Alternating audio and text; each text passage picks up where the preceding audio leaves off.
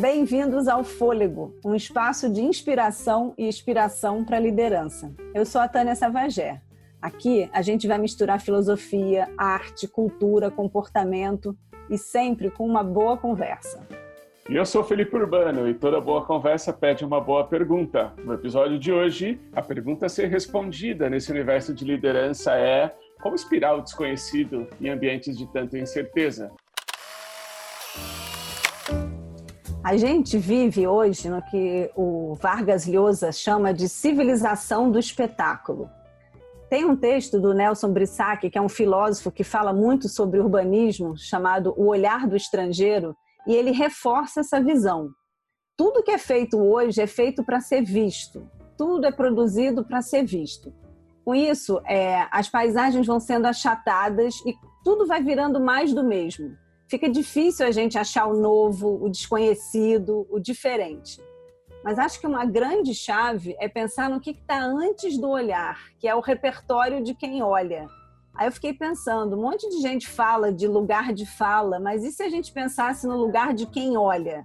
Como é que a gente nutre um repertório para alargar o nosso olhar, para ter o olhar do estrangeiro, que é quem consegue ver o novo? E aí, pensando nisso, quem que a gente ia chamar para falar sobre a relação entre liderança e o desconhecido? Aqui a resposta é fácil. Ralph Petkov, cofundador e experience designer do Hacktown, o maior festival de inovação e tendências do Brasil, que acontece em Santa Rita do Sapucaí. Ralph, diz aí, quem é um líder que te inspira? Eu vou falar um, um líder que ele não tá no universo do, dos negócios, nem de administração, nada, mas esse cara, mano, ele deu uma apavorada aí, né, no passado. E eu gosto de olhar para outros mundos, né, para encontrar o novo. E é o Jorge Jesus. Jorge Jesus com o Flamengo que ele fez é incrível, assim, é tem um time, um time de estrelas, conseguir tirar o máximo de cada um, vir para o país do futebol, mudar o país do futebol, né, a forma como a gente vê o futebol voltar a colocar aquela coisa de, de para cima, né? Não acaba nunca, jogar até o fim. E é, isso é uma liderança, assim, né? É, seria muito fácil falar Steve Jobs, Elon Musk, blá blá blá blá blá blá. Não, cara, eu quero ver pessoas que são diferentes mesmo, assim, sabe? Pessoas que vêm de outros universos. Só assim eu vou conseguir expandir minha mente, meu conhecimento. Então poderia ser um artista, poderia ser Miles Davis. Tipo, Miles Davis, quando ele toca Call It Anything no festival da Ilha de Wright, são 40 minutos de puro improviso, onde você vê vários artistas muito fodas e, e nenhum quer ser melhor que o outro, nenhum está competindo com o outro, e eles estão sempre, tipo, um complementando o outro. Acho que seria esses dois nomes, assim, Miles Davis, para ser mais old school, e o outro seria o Jorge Jesus, que, mano, ele apavorou, ele apavorou. O Ralph, ele achou um jeito de colocar o Flamengo no meio da conversa, né? Tinha que trazer referência do Jorge Jesus.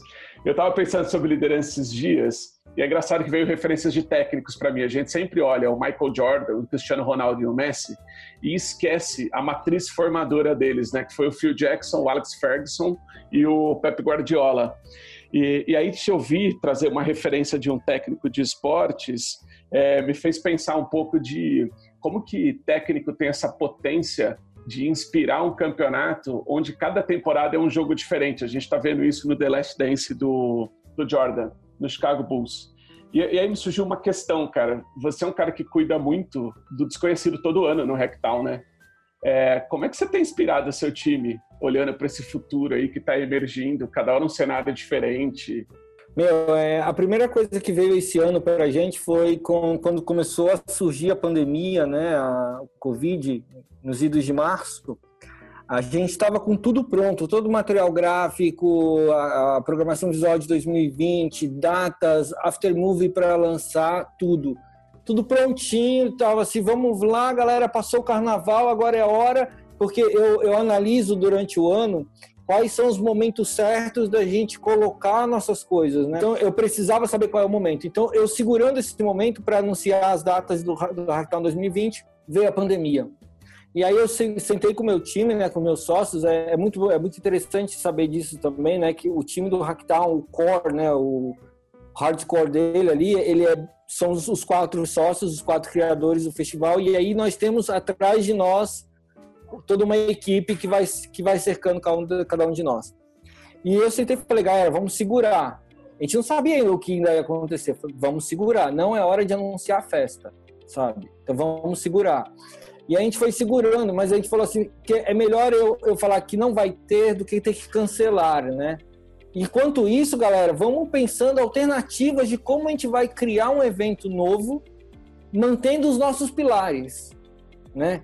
Então, quando eu falei isso, a gente falou, calma aí, então, mas quais são os nossos pilares, né? E o principal pilar do, do, do festival era o contato humano, cara. Com a pandemia, como é que a gente vai fazer para ter o contato humano sem ter o contato humano, né? Então a gente falou, em vez de a gente cancelar o festival ou dizer que não vai ter o festival, vamos pensar e vamos criar um modelo novo, onde a gente vai aplicar coisas novas. Que o óbvio que todo mundo esperaria seria, ah, o Hackdown vai fazer lives. Mano, ridículo, a gente nunca faria isso. A gente gosta de buscar o diferente, a gente se instiga por isso, né? Então é, é isso que alimenta a gente. Então, começamos a olhar o que aconteceu no Fortnite com Scott, com Travis Scott, né? E aí, porra, usar uma plataforma de game, né? Porque eu, eu, acredito muito que, por conta desses novos modelos que a gente vai viver agora, né? Esses novos costumes que nós vamos ter que adquirir, cada vez mais a gente vai migrar para o mundo de avatares, né? É, existem pesquisas que dizem que mais de 80% das pessoas no mundo se acham feias, elas não gostam de se ver na tela. Então, isso que a gente está fazendo aqui agora é balance... cabecinha balançando, tá ligado? Eu quero muito mais e agora eu quero ver meu bonequinho com seus superpoderes andando e fazendo coisas numa ilha, saca? Num mapa gigantesco. E aí eu pensei, pô, vamos criar, um, vamos criar uma, a nossa cidade, né? E vamos colocar os Vênus e as palestras acontecendo e as pessoas vão andar por ali, né? Pô, a ideia é irada, foda, legal pra caralho. Só que é muito caro e não tem tecnologia. Ainda não tem tecnologia no mundo para que isso seja possível, tá? Então, é... Porque mesmo no Fortnite, para você poder ter um, um, certo smooth, né, um certo movimento com qualidade, cada, cada session, né, tem a população do Fortnite é de 9.4 milhões de pessoas simultâneas jogando. Só que você não vê essas 9 milhões de pessoas porque eles são divididos em várias salas de 150 pessoas. É como se fosse a quarta A, B, C, D, E, F, G, H, I e assim vai. Então eu falei, meu, isso além de ser caro, além de ser complexo, eu não vou conseguir fazer até setembro. Beleza, vamos continuar pensando, pensando, pensando. E aí a gente fez uma reunião para expor os problemas, né? Que o Marcos Davi, que é o responsável pela parte tecnológica do festival, começou a pesquisar mais assim, muito esse universo e ele viu que meu é, é, impossível você usar em celulares, por exemplo. Então isso era uma barreira de entrada. É, usar óculos virtual é uma barreira de entrada. Usar desktop é uma barreira de entrada. Então a gente começou a eliminar esse, essa ideia. Ela é muito boa, ela é muito interessante, mas infelizmente nós não temos como fazer ela ainda. E aí qual foi a outra alternativa que nós encontramos foi o que a gente vai anunciar, se tudo der certo nos próximos dias, que vai ser o Hacktown 2020 no modelo híbrido, onde a gente vai ter um contato de pessoas, mas com barreiras, tá? E que a gente vai utilizar cinemas drive-ins, onde você vai com carro e você vai poder ver uma palestra, um painel, um documentário e um show, saca? Então vai ser sessões de quatro horas com intervalos de 20 minutos, alguma coisa assim, ainda estou estudando isso e você vai poder assistir o conteúdo em vários lugares ao mesmo tempo. Então vai ter aqui em São Paulo e em Minas por enquanto, né? São Paulo e Santa Rita. E é a forma que a gente está encontrando de manter aquela galera se, se encontrar e principalmente sair de casa. A galera precisa sair de casa urgente, tá? Tá doendo, a galera tá enlouquecendo, isso não é bom, sabe? Então é, eu acho que é isso. A gente vai buscar no desconhecido mesmo, assim. Ralph, é, você falou né, de avatar, é, que muitas pessoas podiam olhar para o avatar e pensar que tem menos contato humano, né, mas você olha para isso de outro jeito. É, ou mesmo quando você fala que a gente nunca faria uma live, né? É, tem uma, uma, teoria legal que eu, que eu já estudei que chama teoria do observador, né? É papo de física quântica. E, e ficou provado que quem observa influencia aquilo que está sendo observado. Então, esse papo de que tem neutralidade não é verdade, né? Você pode pedir para duas pessoas com a mesma câmera, com o mesmo filtro, no mesmo ângulo, olhando a mesma coisa e o resultado vai ser diferente. Eu acho muito bacana como que você olha para coisas né, que, que de repente outras pessoas veem e não veem a mesma coisa, e como que o Rectal é um convite para as pessoas é, olharem de um jeito diferente. Né? O que eu fico pensando muito é que quando você pensa em lideranças, tem até uma pesquisa falando sobre isso, né, que num momento de urgência, numa crise, é, CEOs tomam decisões muito parecidas. E aí foram tentar investigar por quê, porque eles têm os mesmos repertórios. Então, estudaram no mesmo lugar, leram o mesmo livro, assistiram as mesmas coisas, aí, na hora de uma roubada, eles vão para um, um, lugar só e tomam decisões muito parecidas, né? Então, isso vai fazendo que os olhares, né, eles vão se estreitando, né? Queria que você falasse um pouco sobre isso, né? Como é que a gente faz para alargar o olhar, para olhar outras coisas, para ver o diferente? A galera não deve saber, mas eu tive o início de carreira no mundo da inovação através da Mandala, né? Eu fiquei lá por 10 anos da minha vida. E quando eu saí de lá, eu tive, eu tive que tomar uma quarentenazinha, que eu não poderia trabalhar em outra consultoria. Motivos óbvios. Então, eu aproveitei essa quarentena e fui devolver para a sociedade tudo aquilo que a sociedade tinha me dado. Então eu fui viver um momento onde eu conheci um grupo de jovens chamado Movimento Empresa Júnior, tá? E que é um movimento que veio da França e que no Brasil é o maior do mundo hoje. E eu comecei, são jovens universitários que têm pequenas empresas dentro das universidades, são independentes da universidade. E eu comecei a viajar ao Brasil com esses jovens, indo fazer palestras em vários. Meu, eu fui em praticamente todas as federais do Brasil, eu viajei, eu viajei muito. Foram dois anos fazendo essas viagens. E uma coisa que eu aprendi e que eu falei muito para eles assim que eles perguntavam Cuco, por que que você é tão fora da caixa assim eu, porque eu tive uma criação completamente fora da caixa tá?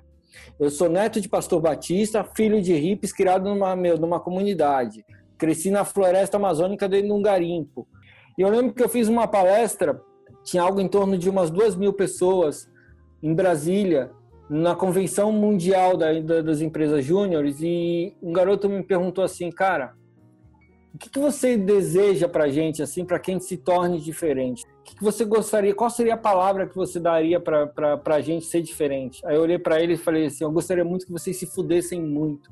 Desculpa a palavra, mas é real. Por quê? Cara, vocês estão numa turma que vai se formar 50, 60, 70 engenheiros iguais 50, 70 administradores iguais, que é o que você estava falando, né, Tânia? Eles vêm no mesmo das mesmas fontes. Então, qual é a diferença que você vai ter? Cara, vai viajar, mas vai para Paris, não vai no Champs-Élysées. Eu quero ver você ir no Père Lachaise. Sabe o que é Père Lachaise? É o cemitério. Aonde está o Jim Morrison, porra? Eu conheci uma galera incrível indo, indo ver o túmulo do Jim Morrison.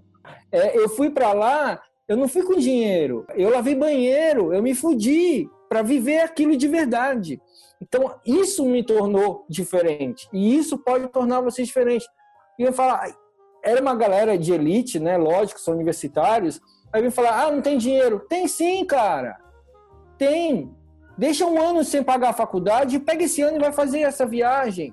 O que os europeus chamam de gap year, tá ligado? Quando você voltar, você vai ver que a universidade que você estava fazendo talvez não seja aquilo que você queira.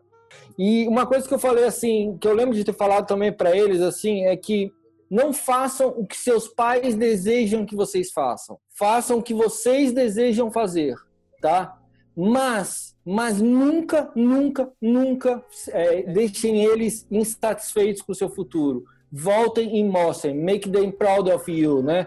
Porque só o seu íntimo, só você sabe o que você quer para o seu futuro. Sonho, só você vê, cara. Não adianta, não existe uma máquina de ler sonho. Então, o seu sonho é só seu. Eu, eu acredito muito no ser único, né? E eu aplico isso no meu trabalho, né? Cada ser é único. E a gente deve respeitar essa unicidade dele, sabe? É muito bonito isso. Deus fez a gente assim, cara. Então a gente tem que aproveitar isso ao máximo. Então não adianta querer colocar todo mundo numa caixa. Vai viver experiências que você não viveria. E isso vai te tornar diferente. E isso vai ser o que vai, vai te, se fazer se sobressair. Mas o mais interessante ah, em cima disso tudo é que depois eu fiquei tanto tempo com essa galera que eu pude ver o resultado acontecendo. Um deles hoje é deputado federal, é um dos principais deputados federais que a gente tem no Brasil hoje, é o Felipe Rigoni. Tenho muito orgulho desse garoto, tá? Muito orgulho dele, menino cego, primeiro, primeiro deputado federal cego, tá fazendo um trabalho com a Tabata do Amaral incrível sobre transparência na internet, saca? E veio de lá, meu, entendeu? Teve vários garotos que foram viajar ao mundo e que me mandavam mensagens, cara, eu tô na Rússia, mano, eu tô na China, cara, mano, valeu, obrigado. Isso o dinheiro não paga. Ô, Ralf, eu sempre, cada vez que eu te escuto, eu fico emocionado, essa foi mais uma. É uma, a gente quando criou Fôlego, a gente estava pensando sobre como é que a gente queria se comunicar com a liderança e de que forma. Eu acho que tem uma coisa que não é só o, um bode com vocabulário corporativo, não é só uma coisa de eu não consumo isso porque eu sou de uma classe superior, um nojo e etc., das palavras corporativas, porque a gente também é desse mundo. Mas talvez uma, uma alternativa de entrada e uma via que a gente não costuma pegar, que é esta pausa do espaço interior do líder, que é onde nasce todas as coisas que está para além da técnica, está para além da gestão, para além da estratégia, para além de todas essas coisas, e é profundamente influenciada o futuro da empresa por esse aspecto interno do líder. E aí eu estava discutindo, me surgiu uma questão que é onde está sua pausa? Eu sei que, que tem um, um espaço de, de, paternidade agora sendo ocupado, tem um, uma série de coisas que estão te abastecendo de experiências. Mas quando que, que intencionalmente você tem o seu fôlego que você diz, cara, eu preciso de um ar novo para fazer alguma coisa diferente.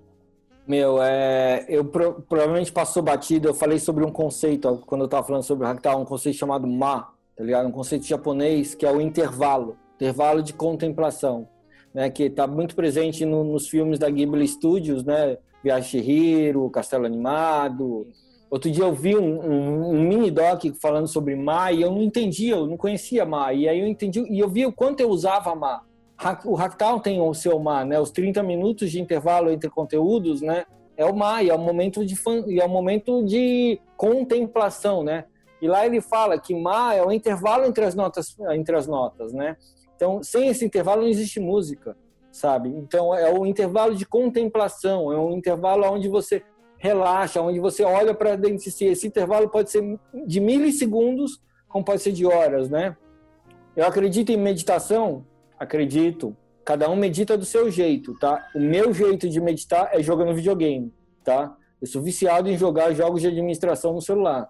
Adoro. E esse é um dos meus vícios, assim, é o meu momento de, de meditação. As pessoas acham que meditar é cruzar a perna e fazer um isso é para algumas pessoas, para outras é muito interessante você enxergar que existem outras maneiras também de você meditar, né? E uma dessas maneiras é focando em alguma coisa, né? Então, o meu jeito é focar num, focar num joguinho, né?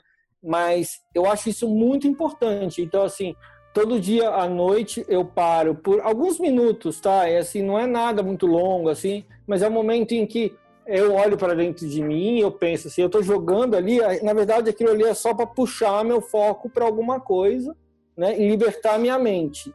E é nesses momentos que as coisas surgem. O Ralph, o legal que você está falando, né, que você está abrindo um monte de caminhos, mas sempre numa lógica que eu acho que é muito bacana, que é a lógica da tensão, né, que você está em movimento e para, ou você está parado e entra em movimento né? E, e, esse, esse lugar da atenção é o lugar da criatividade, né? é o lugar da gente é, se abrir para muitas coisas. Né?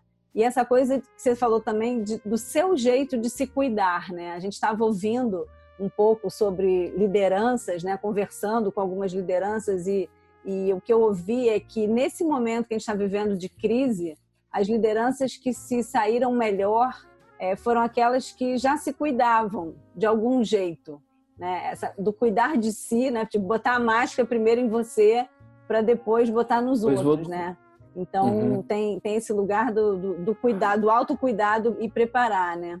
E você falou muito de, do, de visão, de foco. Tem, tem uma coisa interessante. Tem um artigo falando que sempre que perguntam para alguém, ah, qual um, um líder que você admira tem que ter o quê? E, cara, 99% das vezes é tem que ter visão. Por isso que nesse momento que tá difícil ver, né, o que, que vai acontecer, tá muita neblina, né? é, alguns líderes estão com dificuldade de trazer essa visão. E aí, nesse mesmo artigo, ele fala que um líder não é só ter uma visão, ele tem que trazer, eu chamo um conceito que é holding, que é a coisa de alguém que te traz um acolhimento, uma segurança. Isso é uma coisa que pai e mãe sabe bem do que a gente está falando, né? Então, é, eu, eu, eu, gosto muito de, de, uma frase que acho que vai além de todos os reportes aí de liderança, que é o nosso querido Guimarães Rosa, que fala que na liderança ou na vida, né, o que a vida espera da gente é coragem. E, e aí você falou muitas coisas que, que eu acho muito corajosas. Tem treino para ser corajoso? Então, a coragem para mim, meu, ela vem assim de um lugar assim da casca de ferida, né? Eu, eu, eu sou um cara que meu se fudeu muito na vida, tá ligado? É, eu sou um branquinho privilegiado até a página 2. Muita gente que conhece a minha história de vida fala assim, cara, tu sobreviveu, mano, tu não viveu. Eu falo, eu sempre costumo falar, sempre dá certo no final. Se um deu certo ainda, é quando chegou no final. Então bora lá. E sempre vai dar certo. Sempre dá.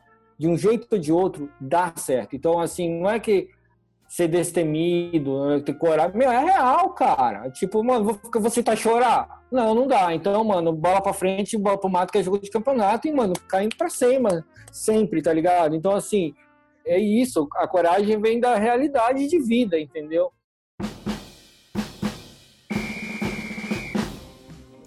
Ô, Ralph, agora vou realizar um sonho de ser uma entrevistadora de verdade e vou fazer aquela coisa assim rapidinha para você responder com o estômago. Ralph, quem é o seu autor favorito? Charles Bukowski. Uma música. Qualquer uma do disco do Miles Davis é Beats Brill. Boa. Se você não fosse você, quem você seria? Eu sou egocêntrico, Deus. Seu lema. Cara, tudo vai dar certo no final.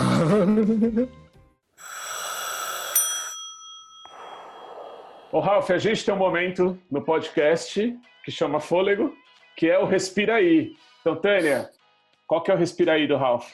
Eu queria que você desse uma dica para alguém que precisa liderar no desconhecido. Qual é a sua dica, Ralf?